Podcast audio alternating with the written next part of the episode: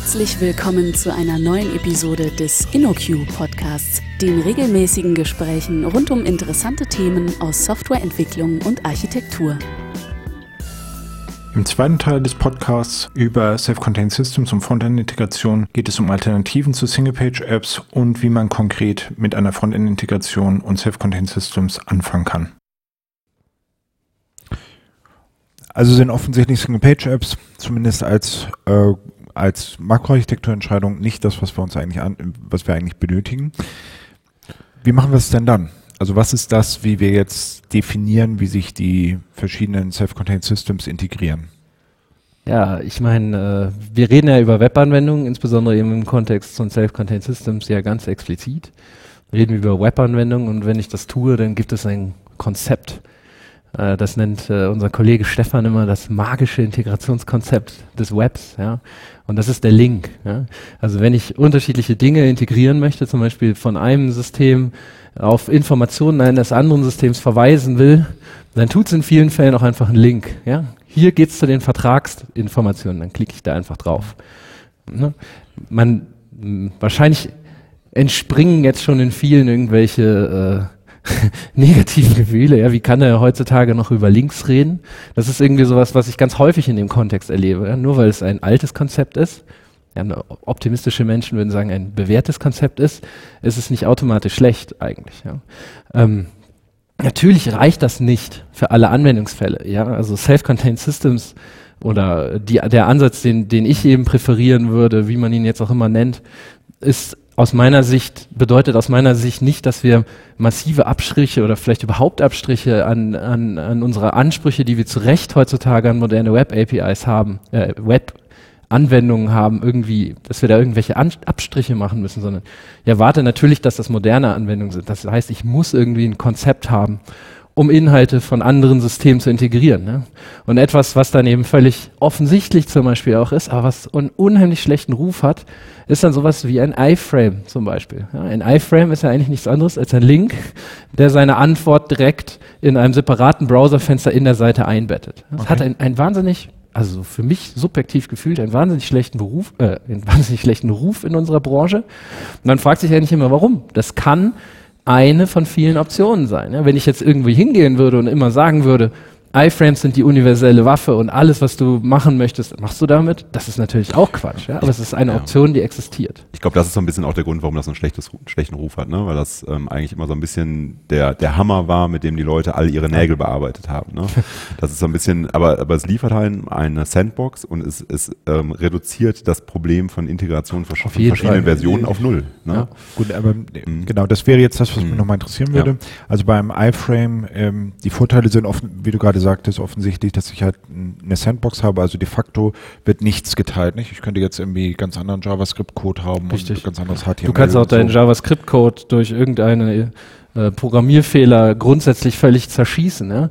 und äh, irgendwelchen totalen Unfug machen. Du blockierst damit nicht das einbettende System und umgekehrt. Ja? Und das ist halt ein, ein unheimlich hoher Wert. Du hast zum Beispiel auch Isolation, was die Sicherheit anbelangt. Ja? Etwas, was wir, was, was wir halt häufig vergessen. Es gibt gab, gibt, ich weiß nicht, ob es wirklich noch einer wirklich ernsthaft versucht, versuche Code innerhalb eines Fensters, in einer, eines Browserfensters wirklich aus Sicherheitsaspekten zu isolieren. Ja? Also hinzugehen und zu sagen, äh, unserer Code, der hier ausgeführt wird, beinhaltet irgendeine Logik, irgendein Geheimnis, irgendein Passwort.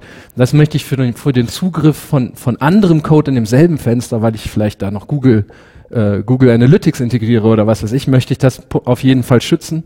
Das ist alles Augenwischerei. Das kann nicht funktionieren. Wenn du wirklich Code, auf einer richtigen Code-Ebene echte Trennung in einem Browser willst, dann gibt es leider nichts anderes als den iFrame. Ja. Aber was ist denn das Problem damit? Also wenn das so viele Vorteile hat und so eine klare Isolation bringt, müsste es doch eigentlich ein super Konzept sein.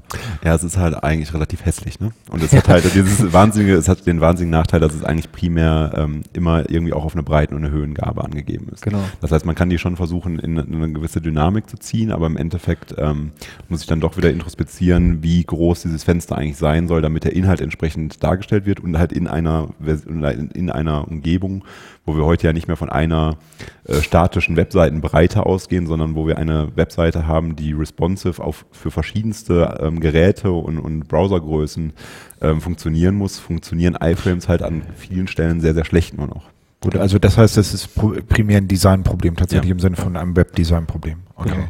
Das kann man halt irgendwie alles auch adressieren. Mhm. Dann ist es aber plötzlich, verliert es so ein bisschen den einfachen Charakter. Ja? Ich habe von, okay. schon von mehreren Leuten gehört, die halt wirklich auf iFrame basierend echt Gehirnschmalz investiert haben und eben genau diese Probleme adressiert haben. Ja, also ein iFrame hat zum Beispiel eine Höhe, die, wenn man nichts tut, von außen vorgegeben ist, nicht von innen. Ja? ja. Aber responsive Design bedeutet, dass ich mein, dass sich die Größe eines Elements aus dem Element selbst ergibt und eben gerade nicht von außen vorgegeben wird. Okay. Ja, und was dann eben die Konsequenz ist, wenn ich das nicht adressiere, dass äh, ich am Anfang ein iFrame habe, da passt noch alles rein, dann schließe ich 20 Verträge mehr ab und plötzlich habe ich dieses, dieses Scrolling im Scrolling drin und das kann ich halt auf einem Mobiltelefon dann irgendwie völlig vergessen.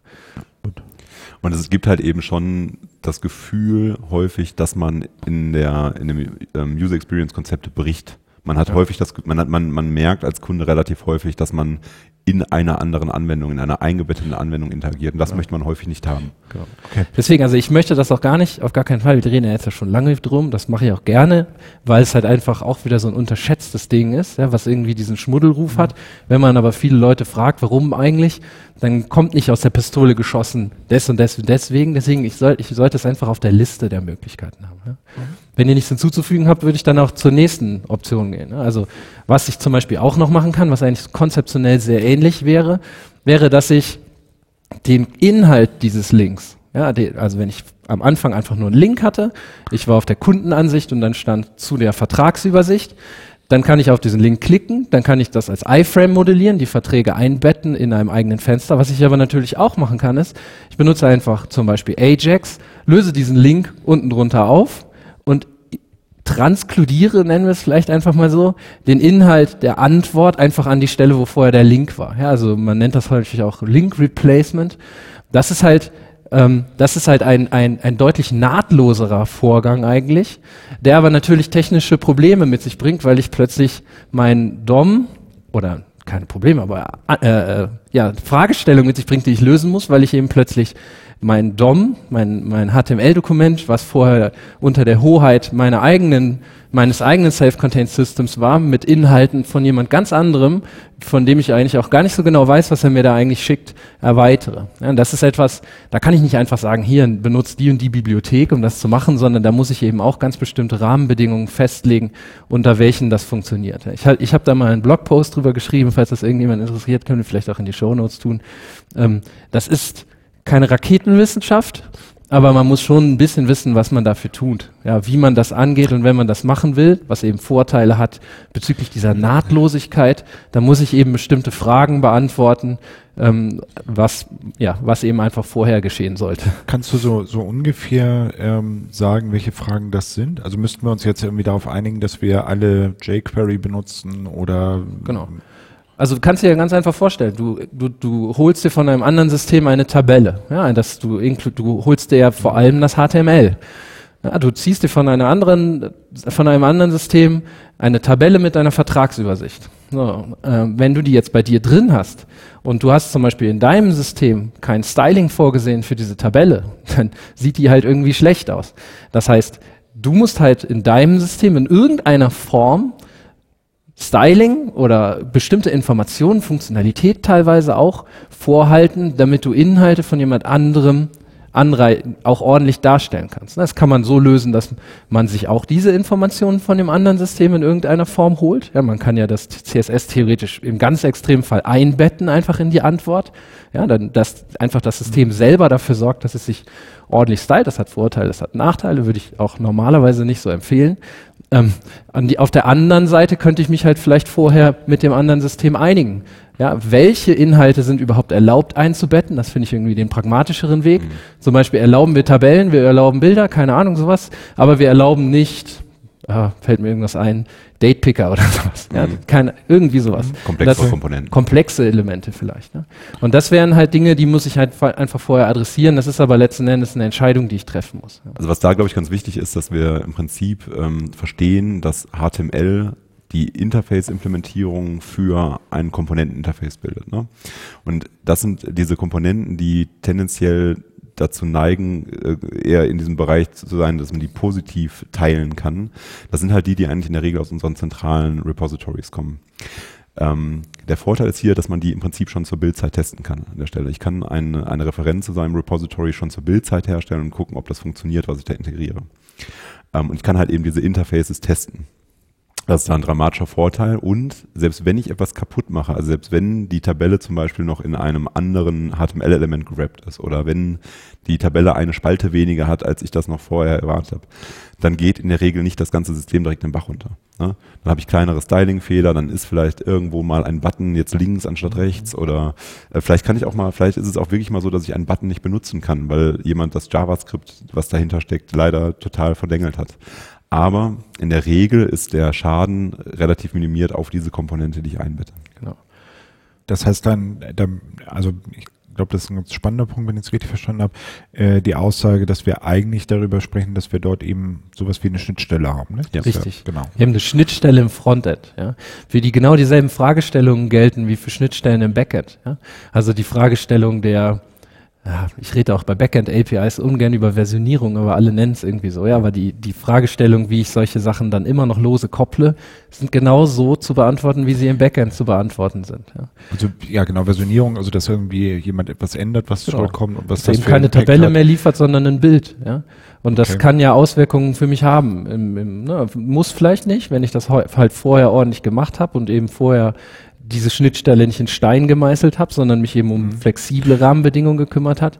Aber es ist natürlich was anderes. Ja? Und ob ich das will oder nicht, das ist halt eine Frage, die muss ich beantworten. Wäre denn diese Frage nach dem, nach dem Styling, von dem wir gerade ge geredet haben, wäre das auch ein Teil dieser Schnittstellenabsprache, dass wir irgendwie darüber reden, wie Ja, auf jeden Fall. Okay. Das gehört dazu. Funktionalität auch. Ja? Wir wollen ja nicht irgendwelche toten Inhalte integrieren, sondern wir wollen natürlich, dass auch von einem anderen System Dinge kommen, die äh, äh, vielleicht irgendwie äh, irgendwelche äh, moderneren Dinge tun. Ja? Also meinetwegen, vielleicht ist es ja eine Angular-App. Ja? Also das wäre so ein klassischer Fall. Vielleicht ist das, was ich darüber bekomme, die Angular-App aus dem anderen System und die transkodiere ich mir dann da rein und initialisiert die sich. Das wäre aus meiner Sicht zum Beispiel völlig in Ordnung. Es hat vielleicht Dinge, die man da berücksichtigen muss. Also ich will auf gar keinen Fall den Eindruck vermitteln, als wäre das trivial. Ja? Und das ist halt wenig in der Softwareentwicklung, ist trivial. Ähm, aber nichtsdestotrotz ist das halt etwas, was durchaus ein praktikabler Weg sein kann, wenn ich ihn denn möchte. Ja? Genau, das, das Einbetten von so einer Angular-App würde, also wäre ja meine Vermutung, würde ja dazu führen, dass ich dann eben in der Seite, in der ich gerade bin, eben nicht zum Beispiel eine andere Angular-Version benutzen kann, oder? Ist das so? Ich glaube, dass das an der Stelle, ich, ich sehe das an der Stelle ein bisschen kritisch. Also gerade, also Okay. bei, wenn wir von einem, von- wenn wir von einem Nach, ich sehe das als sehr komplexe Komponente an, die man Ja, da ich nachlegt. würde da Deswegen auch nicht würde ich da, sehe ich das eher kritisch. Ähm, Ja. Okay. für mich würde das bedingen, dass dieses ähm, Angular Framework ein Teil der zentralen Asset-Komponente ist, die man zur Bildzeit geladen hat. Und es würde für mich bedingen, dass man ähnliche Interfaces auch schon bei sich irgendwie benutzt. Ähm, weil es ist an der Stelle halt eben schon so, dass wir eigentlich an solchen Stellen eher nicht Code dynamisch nachladen wollen, weil dieser Code wieder dann zur Laufzeit geladen wird. Wir würden im Prinzip das gleiche Spielchen spielen, wie wir das ähm, bei den Single-Page-Applications gerade negativ benannt haben. Und so wie es eben schon war, Ja. ich finde es diskutierbar und Falk findet es undiskutierbar, deswegen also ähm, Ja. ja, also das, Ja. das ist halt einfach wirklich eine Abwägungsfrage. Es ist auf Ja. gar keinen Fall für mich erste Wahl. Bei CSS finde ich das aber eigentlich ganz spannend. Äh, CSS ist eigentlich häufiger das, was man auf jeden Fall braucht. Genau. Also man kann, ähm, JavaScript kann dabei sein oder nicht, das ist aber eher optional. CSS ist eigentlich immer irgendwie ein zwingender Bestandteil, ähm, dass ich, dass die Komponenten, die ich nachlade, müssen auch irgendwie aussehen. Ähm, und da ist es eigentlich ganz interessant, dass die ähm, Frontend-Entwicklergemeinde eigentlich das immer schon richtig gemacht hat. Die hat mich versucht, Komponenten composable zu halten und unabhängig von den Textstylen und ähnlichen Geschichten. Also da gibt es eigentlich relativ viele Wege, solche, äh, solche Elemente möglichst ähm, stabil sozusagen mit, mit Aussehen ähm, zu, zu befüttern. Mit, okay, mit, mit CSS an der Mhm. Stelle. Was kann ich denn noch machen? Gibt's Ja, also ich habe jetzt rein über die Frontend-Aspekte geredet, war ja auch eigentlich der Aufhänger, aber ähm, natürlich gibt es auch andere Möglichkeiten, dieses Link-Replacement zu machen. Also ich habe jetzt ähm, eben darüber geredet, dass wir das irgendwie mit Ajax machen, mit irgendeiner fancy Komponente, die wir eben überall benutzen. Ähm, aber ich, es gibt auch The Technologien, die auch wieder uralt sind, ja, auch total unspannend, die das letzten Endes nicht im Applikationsserver machen, aber in so einer vorgelagerten Backend-Komponente machen. Ja, das könnte zum Beispiel sowas sein wie äh, äh, Server-Side-Includes, ja, ein uraltes Konzept, diente früher dazu halt in Website, in, auf Webservern in eine statische Seite den Inhalt einer anderen statischen Seite zu inkludieren. Ja, das reicht uns hier an der Stelle offensichtlich nicht, äh, weil wir eben natürlich nicht einfach nur statische Inhalte äh, inkludieren wollen. Es gibt aber eben sowas wie Remotes, äh, Remote Server-Side Includes, wo ich dann eben einfach, anstatt dass ich da einen Dateinamen hinschreibe, letzten Endes einen URI hinschreibe und dieser Webserver oder Reverse Proxy Cache oder wie wir den auch immer nennen wollen, dann letzten Endes hingeht und diese, diese Referenz auflöst, genau wie wir es eben im Frontend getan haben, und dann anstelle der Referenz den Inhalt der Rückgabe einbettet. Ja, das, äh, also S- äh, Server-Side Includes wäre der eine Name dafür. Edge-Side Includes ist halt ein anderer Standard, der mehr, also Server-Side Includes kommen so aus der Web-Server-Ecke. Edge-Side Includes kommen eher so aus der Reverse-Proxy CDN-Ecke. Ja, es ist aber konzeptionell eigentlich das Gleiche. Ich ersetze einen Link in, einem, in meinem Backend durch den Inhalt seiner Rückgabe. Ja, und ähm, das ist halt bedingt genau die gleichen Probleme wie eben. Ja, also wenn der Rückgabewert nicht ordentlich gestylt ist, dann habe ich hier ein Problem. Das Schöne ist dabei, wenn ich das halt für die eine Sache beantwortet habe, zum Beispiel für kleinseitige Transklusion, dann kann ich genau dieselben Antworten auch für die backendseitige Transklusion benutzen, weil es halt wirklich genau gleich eigentlich. Was halt, was man sich hier so ein bisschen ähm, vor Augen halten muss, ist, dass wir bei Self-Contained Systems ja auch über Verantwortung reden und wir hier die Verantwortung für die Transklusion in eine Infrastrukturkomponente setzen. Das heißt, wir verschieben die tendenziell in zwischen die Self-Contained Systems oder unter die Self-Contained Systems oder wo man das auch immer in seiner Layer-Architektur hinzaubern möchte. Ähm, das heißt, ähm, wir haben an der Stelle ein bisschen weniger Kontrolle und wir sind ein bisschen mehr darauf angewiesen, dass die Leute, von denen äh, die wir die Inhalte beziehen, ihren Job richtig machen. Weil ein Teil für, für Transklusion, der häufig dann vergessen wird, ist, dass man einem Edge-Side-Include auch oder einem Server-Side-Include auch ein Fallback mitgeben kann. Das heißt, wenn dieser Service mal nicht erreichbar ist und ich diese Inhalte nicht beziehen kann, wäre es schon sinnvoll, wenn ich an der Stelle auch einen sinnvollen Inhalt reingebe. Ne? Okay, und ähm, das wäre ja bei dem, wenn ich äh, so Link Replacement mache, da hätte ich halt den Link immer noch. Das heißt, wenn, wenn da das Backend-System nicht funktioniert oder irgendwas. Genau. Halt die Frage, ob das aus Styling-Aspekten dann das willst, was du da willst. Ja, aber letzten Aber- Endes ist da die Fallback, äh, äh, der Fallback schon natürlicherweise da. Das Genau, ist halt das Nette daran. Ich habe da mehr Resilience. Eine Frage noch sozusagen zu einem technischen Detail. Also wie ist denn das, wenn ich jetzt ein HTTPD habe, also ein Apache oder ein Nginx oder ein IIS oder sowas, die können das alle mit den Server-Side-Includes? Genau, Nginx ist bei Server-Side-Includes. Apache hat, glaube ich, eher dann schon den Apache braucht, glaube ich, einen Varnish oder ähnliches. Da, ich, ich, Also da bin ich mir ehrlich gesagt gerade Ich weiß es nicht, sicher. ob Apache wirklich Remote Server-Side Includes kann. Server-Side Includes, die klassischen Ja. kann es auf jeden Fall, Ja. aber ob es Remote Server-Side Includes ist, weiß ich nicht. Ich habe schon ewig kein Apache-Projekt mehr gemacht. Nginx kann das auf jeden Fall. Ja. Wir haben eine sehr große äh, Self-Contained Systems Architektur beide gesehen, ja, ähm, die sehr, sehr stark darauf setzt.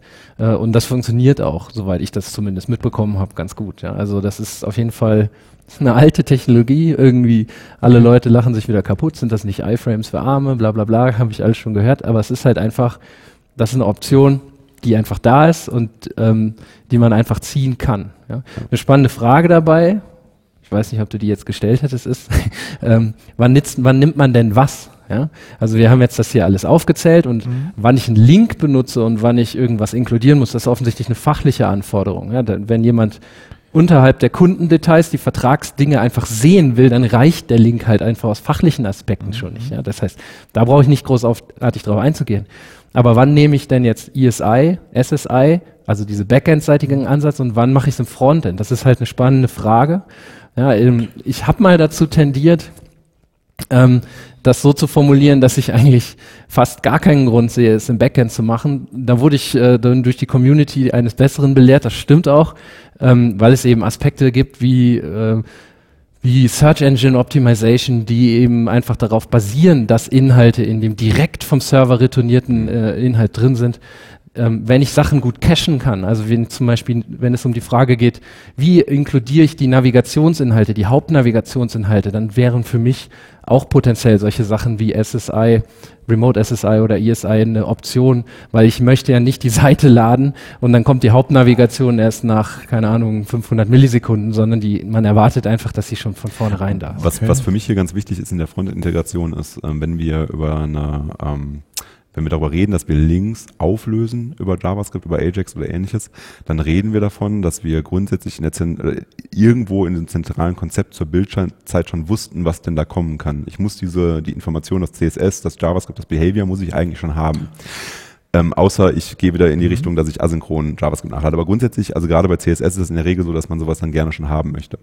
Bei der Integration von, von ähm, SSI ist es halt eben so, dass das Laufzeit-Transklusion ist, bei der ich nicht zwingend wissen muss, was da so kommt. Und das, und das entscheide ich auch nicht in der Vertikale. Das heißt, wenn eine Vertikale neue Inhalte injecten möchte sozusagen. Das ist halt eher ein Push-Prinzip. Ne? Die schieben mir neue Inhalte via Server-Side-Include unter.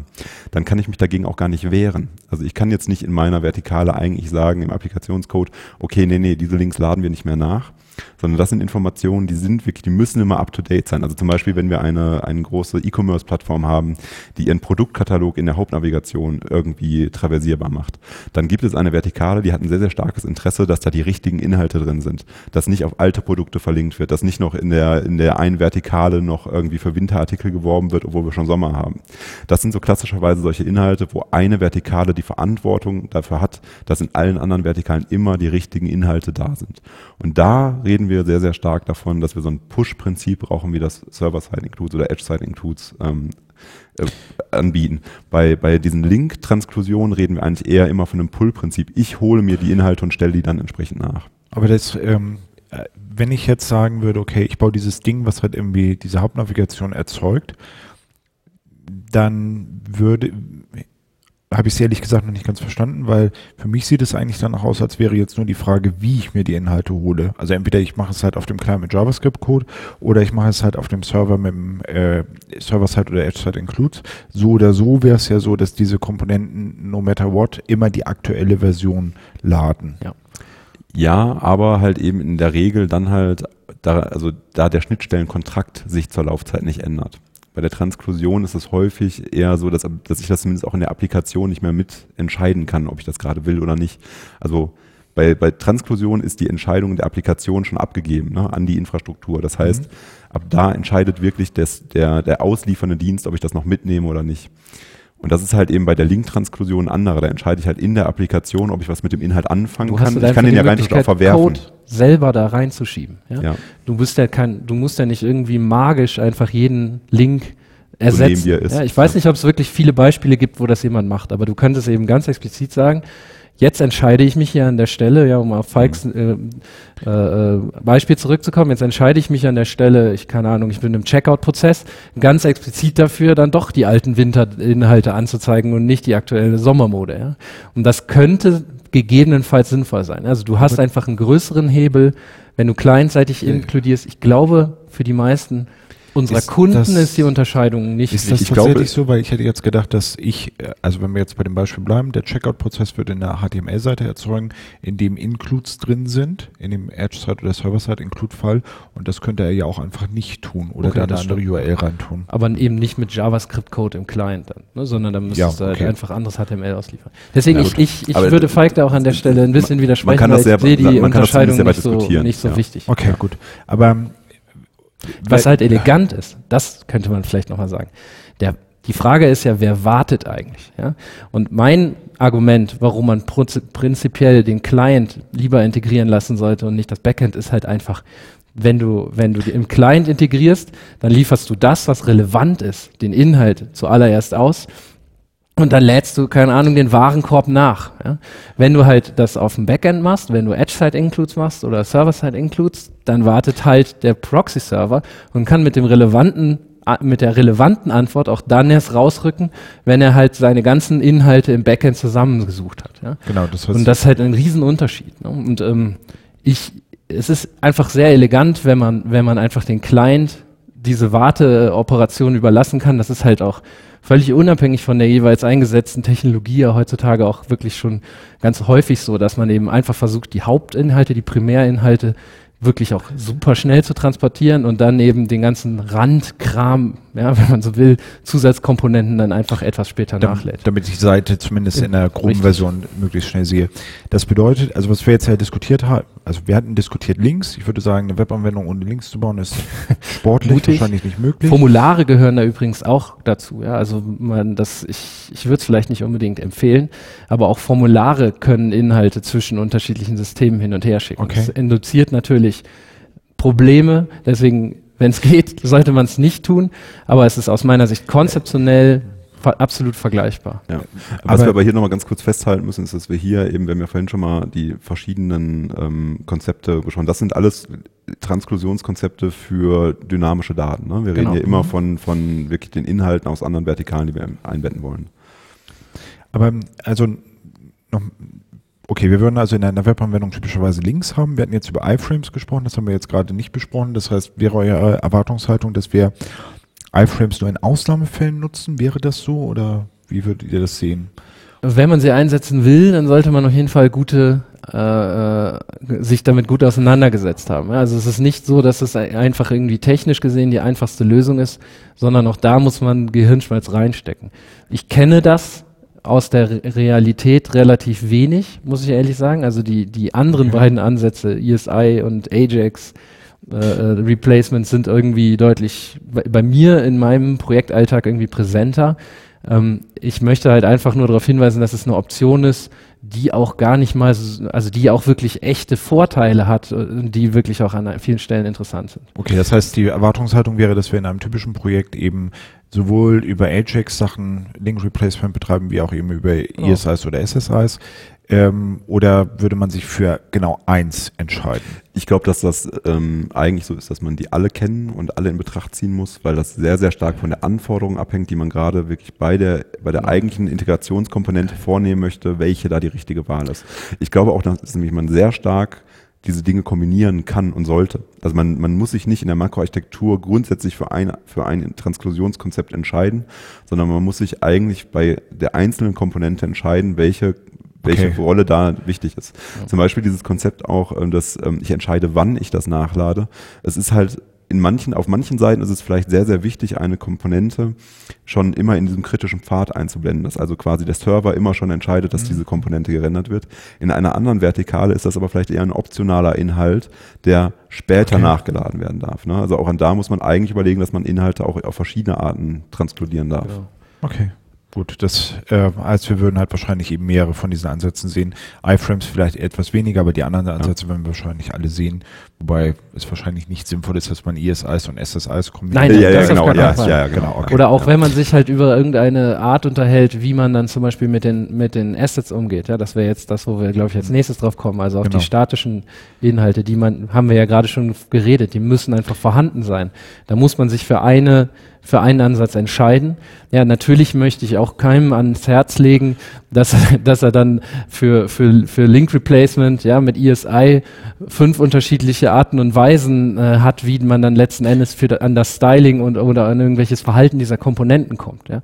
Das will man nicht normalerweise. Es kann sein, dass man das später machen muss, weil einfach die Systemlandschaft wächst, meinetwegen, das ist halt so, aber am Anfang würde ich das auf gar keinen Fall jemandem empfehlen, da mehr als nur eine Variante zu verwenden. Das wäre jetzt aber genau die Frage. Also wir irgendwie brauchen wir jetzt vermutlich gemeinsame Assets. Genau. Ich vermute mal, das wäre sowas wie, ja, was gehört dazu? CSS, ähm, irgendwelche Images.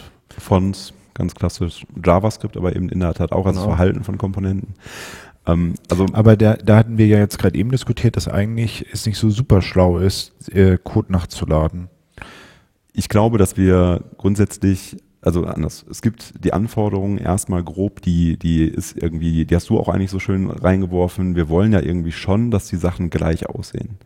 Wir reden aber in der Regel nicht darüber, wie hoch da die Toleranz ist, dass Dinge auch für Momente unterschiedlich aussehen sollen. Also wir reden nicht darüber, wann sie quasi gleich aussehen sollen. Und da muss man im Prinzip, glaube ich, sich aus, auch aussuchen, was man gerne tun möchte, damit die Anwendung gleich aussieht. Also welches Integrationskonzept man nimmt. Man hat im Prinzip einerseits die Wahl, eben zu sagen, man nimmt eine zentrale Kernbibliothek, die einem all diese Dinge liefert. und baut die zur Bildzeit ein, kompiliert die mit in diese Vertikale ein und nimmt die quasi mit in die Verantwortung. Und jede Vertikale macht das so. Das führt aber eben dazu, dass rein theoretisch da Versionsunterschiede erlaubt sind zwischen mhm. diesen Vertikalen. Das heißt, das ist üblicherweise so, in der, gerade in der produktiven Entwicklung, dass in der Designabteilung entschieden wird, wir möchten jetzt gerne, ähm, dass ein neues Logo ausgespielt wird oder wir möchten gerne, dass ähm, Knöpfe jetzt äh, runde Ecken haben anstatt eckige oder Farben ausgetauscht werden, dann kann es passieren, dass einzelne Vertikalen nach also zeitlich gesehen nach anderen Vertikalen dieses, dieser Bibliothek ähm, anziehen und dementsprechend auch noch, während sie die noch die alte Bibliothek haben, noch die alten Werte anzeigen. Also Versionsunterschiede können erlaubt sein. Wenn das nicht der Fall ist, muss man sich dann anderes ähm, Konzept überlegen. Und da kann man halt eben zum Beispiel auch mit Transklusion arbeiten. Dann kann man halt eben sagen, die, das zentrale Assets-Projekt liefert immer ein Transkl Transklusionssnippet an, das die aktuellste Version mitliefert. Und dann ziehen alle Versionen, alle Vertikalen sozusagen immer die aktuellste Version an, bringt aber eben ganz, ganz drastisch eigene Probleme mit sich. Genau, es ist eine, einfach ein Reflex, den wir häufig gesehen haben. Ja. Ja, dass man eben von einem sehr krassen Sonderfall ausgeht. Ja, ich nehme immer das Weihnachtslayout, ja, haben wir ja gerade auf Weihnachtszeit. Dann muss halt auf das Logo oben die, die Nikolausmütze drauf, ja. Und ähm, daraus ergeben sich häufig die Entscheidungen dafür, wie man diese Assets integriert. Ja? Also zu sagen, hey, ich will ja am 1.12.2016 um genau 9 Uhr in all meinen Systemen, ja, Falk sagt jetzt immer vertikalen, ich tendiere da auch zu, mhm. aber wir wollen ja eigentlich über Self-Contained Systems reden. Also in all meinen Systemen ähm, genau zum gleichen Zeitpunkt die Nikolausmütze oben auf das Logo tun. Deswegen müssen sie offensichtlich alle das gleiche CSS inkludieren. Ja, also das ist ja etwas, was man häufig irgendwie so hört. Ja, wenn wenn einfach alle das gleiche CSS inkludieren und alle das gleiche JavaScript inkludieren, was so Link Replacement macht, dann habe ich ja offensichtlich kein Problem. Das stimmt halt so nicht, ja, sondern das, was wir am Anfang gesagt haben über über Bibliotheken und die Einsetzbarkeit von, Bibliothe von derselben Bibliothek in unterschiedlichen Versionen, in unterschiedlichen Vertikalen, das gilt auch für Frontend-Bibliotheken. Ja? Und sowas wie die Assets, die CSS-Snippets, das JavaScript, was ich sharen möchte, oder Bilder und Fonts, das sind Bibliotheken. Ja? Und wenn wir eine Bibliothek im Backend mit Recht irgendwie managen und versuchen, mit den Versionen umzugehen, mit Abhängigkeiten umzugehen, dann sollten wir genau dasselbe auch für Frontend-Bibliotheken tun. Genau dieselben Dinge, die für Backend-Bibliotheken gelten, gelten aus meiner Sicht eben auch fürs Frontend. Das heißt also, ich würde jetzt eine Bibliothek definieren, in der die Assets drin sind. Das wären halt äh, CSS, Fonts und so weiter. Ähm, ich habe jetzt noch nicht verstanden, wie ich dann überhaupt dafür sorgen kann. Also das ist ja etwas, was ich offensichtlich dann reinbaue in mein System. Ich habe noch nicht verstanden, wie ich denn überhaupt in die Situation kommen kann, dass ich eben diese Nikolaus-Mütze plötzlich um neun Uhr in alle Projekte irgendwie rein tue. Also dazu müsste ich ja jetzt alle Projekte genau um 9 Uhr neu bauen, neu deployen und so weiter. Das ist ja unrealistisch. Wie schaltest du denn wie schaltest du denn ähm, in all deinen äh, Backend-Systemen, in einem E-Commerce-System äh, um 9 Uhr die Kampagne live? Ja? Also Kampagne ist ja etwas, das dafür fühlen sich Backend-Leute verantwortlich. Ja, was machen wir dann? Wir erfinden das Konzept von Feature-Toggles zum Beispiel vielleicht. Ja? Das heißt, mhm. warum sollte ich ja, da, da käme ja auch keiner auf die Idee, nur weil es jetzt die Kampagne gibt, Skimützen für 13,99 Euro mit irgendwelchen Auswirkungen ja. überall, kommt doch auch keiner auf die Idee zu sagen, hey, wir deployen alle unsere Systeme um, am 1.1. oder am 1.12. um 9 Uhr äh, mit dem neuen Stand, sondern dann baust du halt einen Feature-Toggle ein, testest okay. das ordentlich vorher, jeder in seiner eigenen Verantwortung, genau, das sind die Prinzipien, auf die wir so alle so stehen, ja.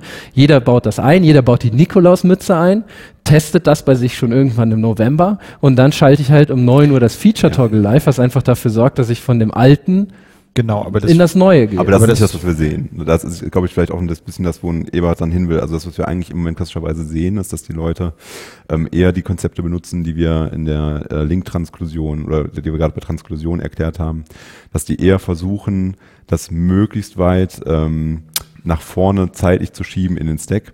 Und das heißt, wir sehen im Moment relativ häufig, dass die Leute ähm, Referenzen auf Script-Tags und Link-Tags in, ähm, die, in Transklusionssnippets für SSIs oder ASIs stecken. Oh.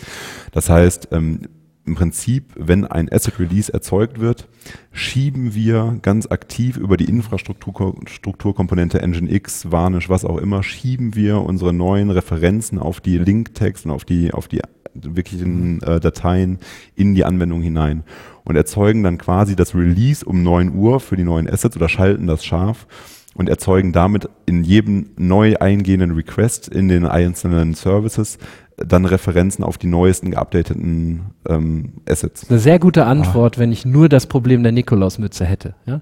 Dann cool. kann ich das machen. Ja? Dann, äh, dann ändere ich einfach um neun Uhr meine Assets. Aber wenn du halt irgendwie versuchst, an den Assets, also ich war mal in so einem Projekt, ja, und wenn du daneben hingehst und versuchst, an diesem zentralen Asset-Projekt irgendetwas zu machen, dann musst du dich eben sehr gut auskennen, weil du eben ja eigentlich gar nicht abschätzen kannst, was die Auswirkungen deiner Änderungen sind. Ja, die, du, du schiebst anderen Vertikalen, wenn du also, wenn du in diesem Asset-Team bist, anderen Systemen, plötzlich Dinge unter, die sie vorher noch nie gesehen haben. Das solltest du dann sehr verantwortungsbewusst tun. Es ist nicht so, als ginge das überhaupt nicht. Ich glaube halt, das kann man vielleicht in, in so einem ähm, B2C-Kontext auch diskutieren, dass man das tatsächlich braucht. Aber für gerade für, für internere Systeme, die einen interneren Charakter haben oder B2B, würde ich halt von sowas immer Abstand nehmen, weil das halt einfach okay. sehr, sehr viel Intelligenz erfordert, die man sich eigentlich dadurch sparen kann, dass man einfach akzeptiert, dass unterschiedliche vertikalen Assets in unterschiedlichen in unterschiedlichen Versionen verwenden und man dann letzten Endes einfach die Probleme, die sich daraus ergibt, über andere Mechanismen wie zum Beispiel Feature Toggles adressiert. Ja. Okay. Ein, ein, ein ganz kurzer negativer Aspekt, den wir eigentlich bis jetzt nicht erwähnt haben zu diesem ESI und äh, SSI-Ansatz, ist halt eben auch, dass in der eigenen, also gerade für die technischen Zuhörer wirklich äh, vielleicht interessant, man ähm, an eine Sache meistens nicht denkt, nämlich man hat in der lokalen Entwicklung dann auf einmal den Zwang, das nachzutouren, was man in Produktion macht. Ne? Man muss auf einmal lokal eigentlich auch an Engine X starten und äh, SSIs richtig mhm. konfiguriert haben, damit ich die Assets aufgelöst bekomme und ähnliches. Also das ist erstaunlich komplex und führt erstaunlich häufig dazu, dass die Ramp-up-Phase für neue Entwickler unglaublich lang und schwierig wird. Gut. Dann fällt mir eigentlich als abschließende Frage nur ein, das sind alles eine Menge interessanter Konzepte und ähm, die sind sicherlich sehr hilfreich. Wie fange ich denn jetzt tatsächlich an? Also wenn ich jetzt sagen will, okay, ich will halt mein System genauso Frontend integrieren, wie wir das die ganze Zeit diskutiert haben. Was mache ich jetzt konkret? Meiner Meinung nach ähm, sollte man, also das, worüber man sich zuerst Gedanken machen muss, ist, glaube ich, wirklich der statische Anteil. Also das, die Basis, nämlich, dass ich gerne möchte, dass die ähm, Services, die gleich aussehen sollen, auch die gleichen Dinge teilen dürfen. Das heißt, wenn wir das ähm, zur Bildzeit machen wollen, muss es irgendwo ein zentrales Repository geben, das Releases erzeugt. Also ich muss eine, eine Frontend-Bibliothek haben, analog zum Beispiel zu Bootstrap oder ähnlichem. Das heißt jetzt nicht, dass man dieses äh, Bootstrap nehmen muss, man kann das auch sehr, sehr gut selber erzeugen. Aber wenn man, ne, je nachdem wie viel Arbeit man da reinstecken muss, kann man auch einfach das vorgefertigte Bootstrap nehmen und das customizen.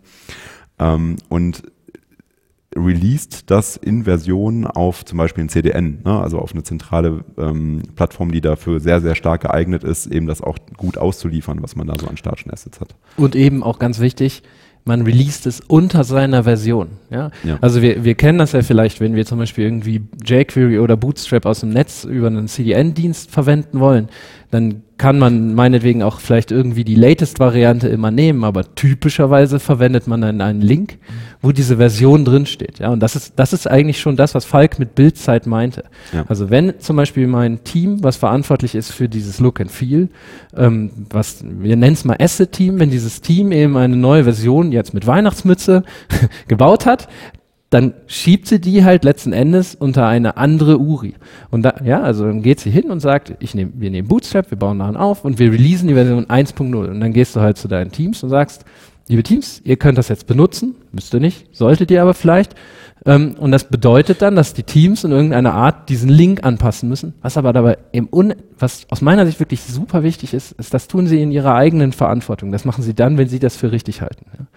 Und ähm, das ist halt etwas, ja, das würde ich halt wirklich jedem empfehlen. Also wenn man, wenn man jetzt wirklich bei Null starten sollte, dann würde ich wirklich empfehlen, man wählt diesen CDN-Ansatz. Ja, man muss das ja nicht ins freie Web schieben.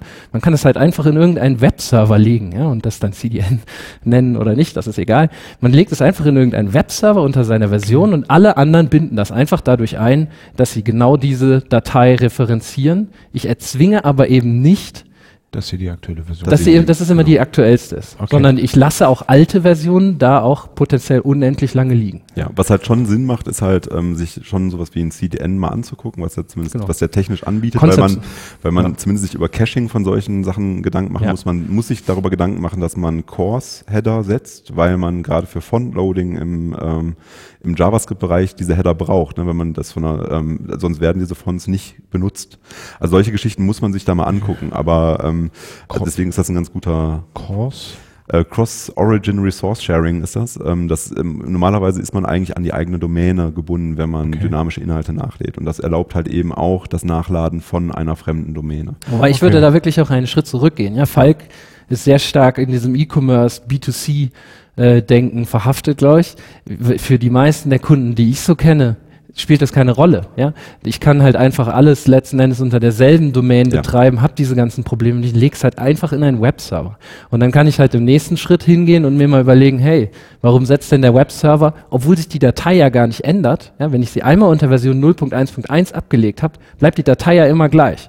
Das heißt, das erste, was ich intuitiv tun müsste, wäre, dass ich die entsprechenden HTTP-Header setze, dass der, dass der Browser, wenn er sie einmal geladen hat, sie nie wieder lädt, weil sie wird sich nicht mehr ändern. Ja. Und genau sowas sollte man konfigurieren, muss man vielleicht in einem internen Szenario gar nicht tun, sollte man auch da tun, keine Frage.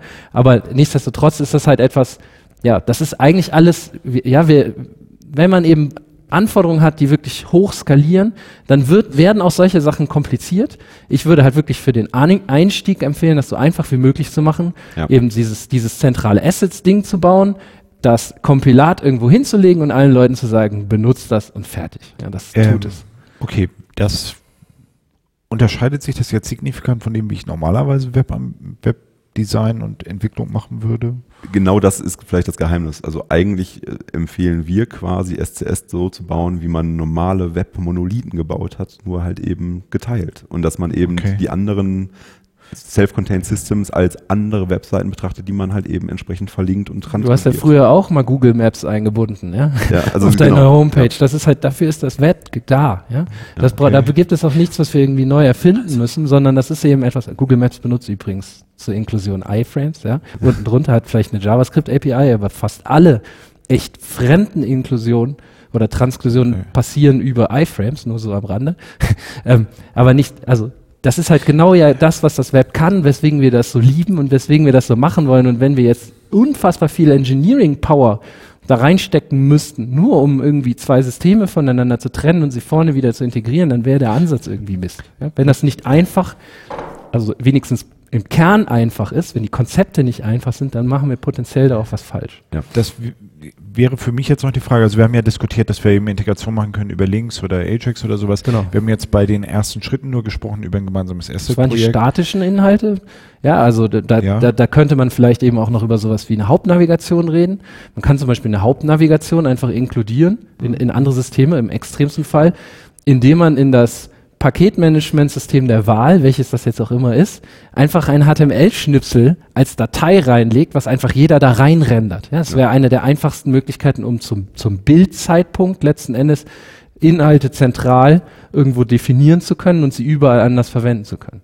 Also no, Ja. der, das wäre sozusagen äh, so ähnlich wie ESIs, nur dass ich zum Bildzeitpunkt diese Richtig, HTML-Dateien da rein tue. Kommt aber dann halt eben auch mit dem kleinen Geschmäckle da, da, dazu, dass man halt eben rein in verschiedenen Versionen eine Navigation halt hat. Ne? Dass rein Ja. in der einen Ja. noch ein Link referenziert wird, in der anderen halt nicht. Keiner, keiner Das ist aber- verspricht irgendeine Silver Bullet, ja. Genau, Es, aber- es, es, alle, alle Ansätze haben irgendwelche Vor- und Nachteile, aber es muss, und das scheint mir wirklich in der Sache wichtig zu sein, das zu betonen, nur weil das an der Stelle einfach ist und nur weil das an der Stelle Konzepte sind, die wir seit 20 Jahren, ach was weiß ich, wie lange kennen, müssen wir, muss das nicht unbedingt die falsche Antwort sein. Ich glaube auch gerade, wenn man sich dann so Grundprinzipien äh, zugrunde ruft wie äh, Cool URIs don't change, haben wir halt ein Prinzip, wo wir gerade in der Hauptnavigation sagen können, naja gut, dann wird da halt noch eben eine Kategorie verlinkt, die wir eigentlich nicht mehr bewerben wollen, aber sie sollte ja noch erreichbar sein.